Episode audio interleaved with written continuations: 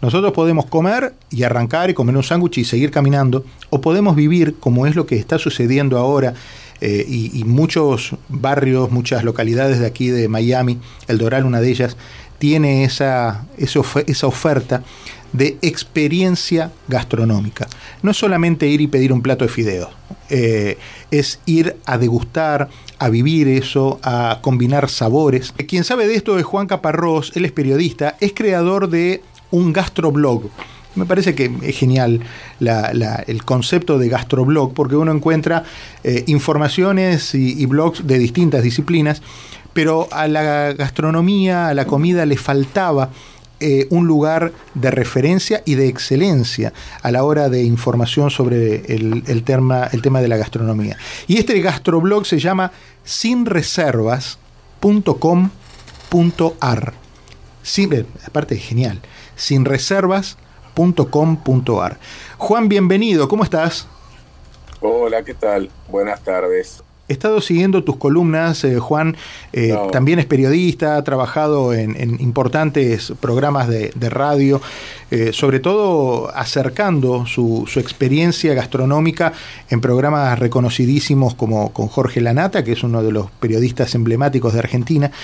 Eh, y a quien escuchaba por ahí también entiendo es un hombre de un paladar demasiado eh, difícil de complacer. Y eh, el mismo Lanata ha dicho que nadie cocina como Caparrós, lo cual eso ya es, como tener una estrella Michelin en mí, él mismo ya, ¿no? Juan, gracias por, por atendernos. Es simplemente cocinamos con lo que se puede y con lo que se puede y eso es. Pero por ejemplo, ¿por qué cuando vos cocinás con lo que hay o lo que se puede, que puede ser papa, carne, pollo, lechuga. uno hace un riz avec poulet y otro hace un arroz con pollo. Si los ingredientes son los mismos.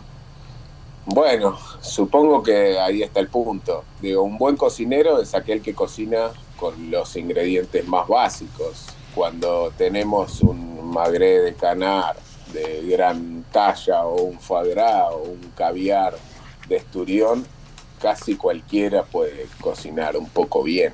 El tema es eso, poder hacer con un simple pollo, con un poco de arroz, un buen plato de cocina. Y ahí está el gran valor del cocinero, me parece.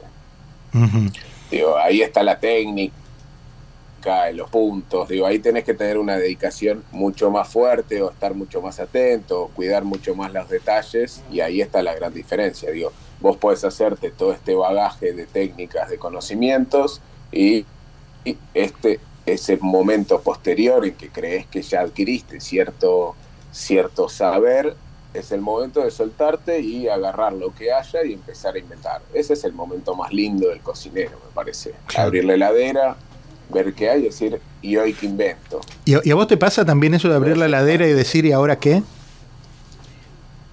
Sí, por supuesto, cada comida, y me encanta ese momento, digo creo que soy cocinero para poder vivir ese momento y, después decir, ah, bueno, me gustó lo que pude preparar.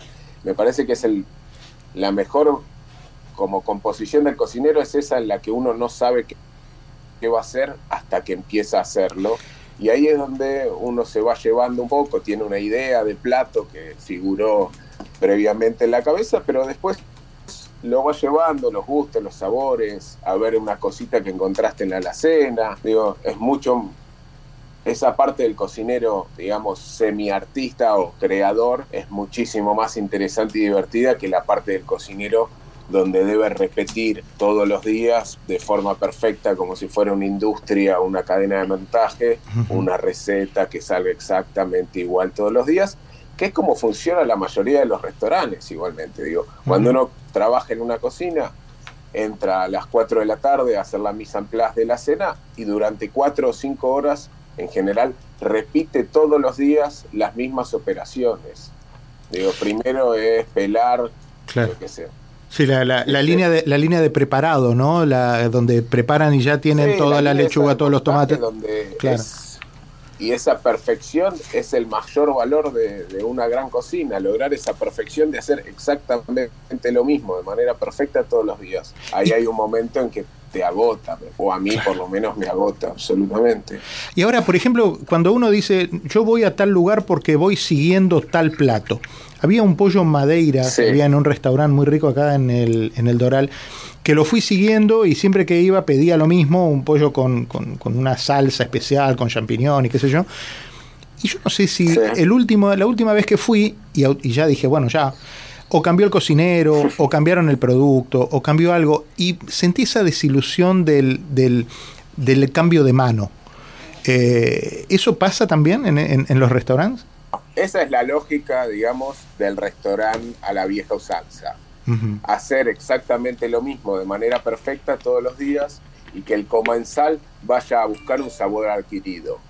Vos sabés que si vas a comer ese lugar, vas a comer ese pollo con ese arroz exactamente igual y de la manera que a vos te gusta. En los 80 o 90 se rompió un poco con esa idea de que el comensal es el que va a buscar un sabor adquirido y se empieza a pensar en que el cocinero es el que tiene que entregarle el sabor al comensal y no al revés. Digo, que el comensal se tiene que dejar llevar a las manos del cocinero porque se supone que es el cocinero el que sabe un poco más de cocina que el comensal y que el comensal elige ir al restaurante de tal o de cual porque cree o tiene la confianza de que ese tal o cual sabe cocinar y se entrega y se deja en las manos de ese muchacho.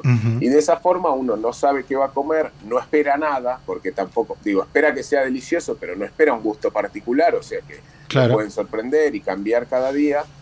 Y hay como una amplitud también de juego mucho más grande. Hoy los restaurantes más afamados ya tienen esa forma de servicio, donde uno se entrega a las manos de ese gran cocinero también tiene que ver con que los cocineros se volvieron estrellas y famosos y uno, viste, tiene como una idealización en esos muchachos. Hasta hace 40 años el cocinero era un muchacho, un pobre tipo que laburaba 14 horas detrás de una cocina y cuando salía de la cocina no lo reconocía nadie. Claro. Claro. Eh, eh, pienso en cocineros argentinos, por supuesto, Gato Dumas, Francis Malman. Eh, recientemente se ha, empezado a ganar un poco de notoriedad, se llama Mauro eh, Colagreco. Mauro Colagreco tiene, eh, es caballero de honor en Francia, tiene un restaurante que se llama Mirasur, creo que está en la Riviera Francesa, me parece. Tiene tres estrellas Michelin. O sea, no es. Es impresionante. sí, el cocinero hoy es un un, rockstar, uno que tiene que un marketing. Un celebrity. Mira, me pasa, me pasa este Jenny. me pasa Jenny justamente. Es realmente grande a nivel mundial. Claro. Me pasa Jenny Juan que hoy justo 14 de mayo en el 2004 fue que murió Gato Dumas. Mira, y justo lo estábamos mencionando. Mira. Por algunas cosas, ¿no? De, esas coincidencias del, destino. Em, a mí lo que me... ¿Cómo estás, este Juan? A mí una de las cosas que me, que me fascina es que además a vos te sale mucho lo del periodismo y el historiador, pero vos sos muy informativo en darnos los elementos para que uno pueda tomar una decisión desde el punto de vista ya no del gusto, sino también desde el punto de vista de la salud. Sí, bueno, gracias. Eh, lo que yo intento es como dar herramientas, no dar como cosas hechas o, o ir a comer a tal lugar o dar una receta, hacer tal cosa. Me parece mucho más interesante la idea de dar herramientas, de que eso pueda posibilitar a que uno se interiorice en tal tema, o que se interesa, o que aprenda, o que elija mejor. Digo, es un camino, me parece mucho más fructífero de que decirte, mira, a mí me gusta el aceite de oliva tal o cual, compra este o compra el otro. Justo el otro día me mandaba un amigo que tengo ahí en Estados Unidos toda la góndola de aceites de oliva después de la columna y me decía, recomendame uno. y había, yo qué sé, 120 aceites de oliva, griegos, italianos, españoles, los mejores del mundo, cosa que acá no tenemos la suerte. Y yo, ¿cómo querés que te recomiende uno desde la ignorancia frente a una góndola imposible? Y les debe pasar un poco eso, ¿no? Cuando a menos... A menos que vayas a Amazon y compres el aceite de oliva argentino que ha salido premiado como el mejor aceite de oliva del mundo. Y el Laur. Exacto, y lo compré justamente por Amazon acá. Exacto. ¿Y qué tal? Y vos sabés que me parece un aceite muy suave. Eh, ah, pero debe tener eh, variedades, ¿o no? No, no, no, es uno solo, viste, lo compras por Amazon. Pero después eh, sirvieron un aceite de oliva italiano con muchísimo más sabor a la, al olive, ¿no? Al más fuerte. Entonces hay diferentes tonalidades, yo le diría así, pero este, pero ahí me di cuenta, yo la verdad no sabía todo lo que después de información, ¿viste? Tomé todo, tomé todo. Y me, pero ahí tenés un excelente aceite de oliva argentino que, es, es prácticamente de los mejores del mundo y que vos dijiste, y ahí viene la parte dolorosa, qué poco que consumimos en Argentina dada la situación económica, ¿no? Me causó mucha pena, ¿sabes? Y, sí, podríamos consumir unos productos de la reputa madre, perdón por las palabras, y la verdad que nos cuesta mucho consumir buenos productos, porque pese a que todavía a precio internacional están baratísimos, digo, está 3 dólares o 4, muy rico aceite de oliva, para nosotros es muy difícil de acceder. Y, y como es muy difícil de acceder en el mercado argentino, está poco masificado, digo. Este aceite de oliva Lauro salió el mejor del mundo. No lo encontramos en ningún supermercado argentino. No. ¿Cómo puede ser que un producto argentino hiperpremiado de gran masividad no esté accesible para la gente. Es más fácil comprarlo en Amazon que ir al Coto o al Carrefour y no, no lo encontramos. lo que pasa que... Y eso es porque no hay mercado, porque la gente no tiene la guita para poder pagarlo. Ahora tengo una pregunta. A mí siempre me han dicho, cuando venía a decir de algo, yo digo, no, no, no le pongas nada, ¿viste? Cuando vas a comer acá en Estados Unidos, ¿en qué salsa le va a poner? Barbecue, tal. Y digo, no, no, para estar mal la comida que tengo que ponerle salsa.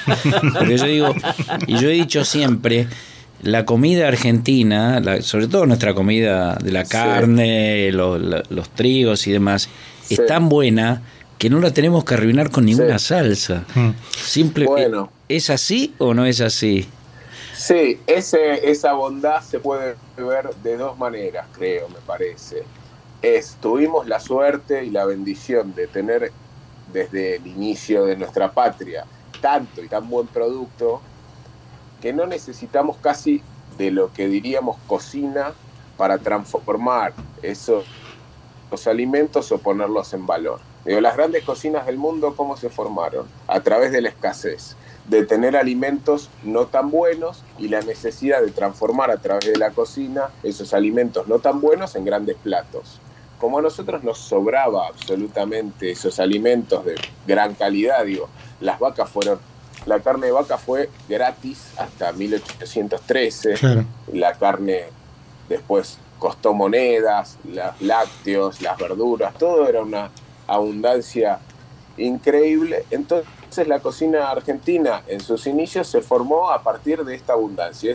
Esta abundancia provocó que la cocina sea eso, muy muy simple, lo que hoy está casi de moda, digamos que es esta cocina de producto, lo podríamos llamar. Y quizás en Estados Unidos esas raíces no están basadas en la abundancia y en los grandes productos y se necesitó de inventar una cocina buena o mala, salsas, ricas o feas, para tapar, para poner en valor, para mejorar esos productos que no eran, no, no había un bife de un kilo de una gran carne o no era accesible para todos y entonces había que ponerle un poco de salsa barbecue a esa carne no tan rica y había que cocinarla durante 7 u 8 horas, ahumarla y hacerle toda una serie de cosas para que sea deliciosa. Acá por muchos años no fue necesario eso y eso creó una, una cocina argentina más bien simple que hoy se está como refundando un poco. Me dice Andrea Fernández, dueña de uno de los restaurantes que se consideran y confirmamos que lo es, los padres de las milanesas en Miami. Dice, cuando creas un plato y los comensales lo disfrutan, es una sensación indescriptible. Eh, ¿Vos te considerás padre de alguna, de alguna especialidad, de algún plato que, quieras compartirnos? No, no podría. No, eh, no, mi lógica de cocina, si tuviese que tener alguna, yo hace algunos años ya que no, que no cocino profesionalmente en cocina, salvo algunas comidas privadas particulares. Digo, yo trabajé un tiempo en Francia y después trabajé acá en la Argentina y hace algunos años ya que no, que decidí dejar de lado un poco los fuegos para transformar mi oficio en un escritorio cómodo un salón. Donde, llama, llama, donde llamas a un rap y que te traiga una hamburguesa. Bueno, no, me encanta cocinar para mí, pero me encanta pelar tres zanahorias y los dos cajones. O sea que es un gran cambio ese. Claro, claro. Eh, pero no, justamente mi, mi idea de más, más hermosa de la cocina es no ser padre de nada. Qué lindo. Cada vez que uno va a cocinar es no repetirse nunca jamás, sino que, que cada comida sea un nuevo desafío, único y repetible, y a veces te saldrá mejor, más feo, más rico, algunas veces te saldrá muy rico y quizás caerás en el vicio de querer repetirlo, pero creo que lo mejor o lo más divertido para un cocinero es no querer caer en repetirse a uno mismo. Me alegra mucho esto que decís, porque eh, mi hijo estudia para chef, quiere ser chef y, va a ser, y va a ser muy bueno, por cierto. Eh, y le ha encontrado la vuelta eh, a un salmón que lo hace muy rico y que nos gusta mucho en casa. Y entonces, Martín, ¿podés hacer salmón y otra, otra vez, me, claro, es lo peor. Podés hacer este plato que te sale tan bien. Claro, exacto. Y, sentí, sentí esa frialdad. Lo que pasa es que como soy el padre no me lo dice, pero me dice, seguro, otra vez. Y entonces, muchas veces... el favor. Claro, hacer el favor a papi, dale. Entonces me hace, me hace el salmón. Bueno, yo laburaba en Francia en un restaurante con estrella Michelin español de arroces. Sobre todo se dedicaba a paellas. Claro y la verdad que yo detesto un poco hacer paellas hoy, repetir todo ese mismo procedimiento que había que repetir, volver a hacer los caldos. Digo, tener que acordarme a ver cómo era que buscaba esa perfección y nunca lograrla. Es como, aparte en el comensal, ya estás que espera un gusto que se acordaba de hace dos años y esa memoria seguramente es mucho mejor que el verdadero sabor de, lo que vos le estás preparando. Entonces, llegar a ese recuerdo es imposible, no hay que buscar eso. Juan, te agradezco mucho la gentileza de habernos atendido. No, por eh, favor. Gracias por, nos quedaron, no, al contrario, nos quedaron un montón de, preguntas para hacer porque pensábamos llevar la, la, charla por otro lado, pero por donde agarró, que tuvo vida propia, me encantó. Fue una delicia, vamos a decirlo así. bueno, muchísimas gracias y, y aquí a disposición. Dale, un abrazo fuerte. Se llama Juan Caparrós. Abrazo grande. Ustedes pueden leer todo esto que nos ha contado eh, y, sus creaciones y mucho más y la historia de la, de la comida eh, y todo su trabajo lo pueden encontrar en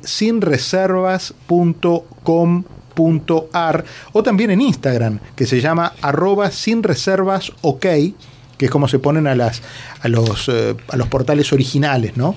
eh, arroba sin reservas ok o si no, sinreservas.com.ar. Juan Caparrós también pasó por la mañana de la radio.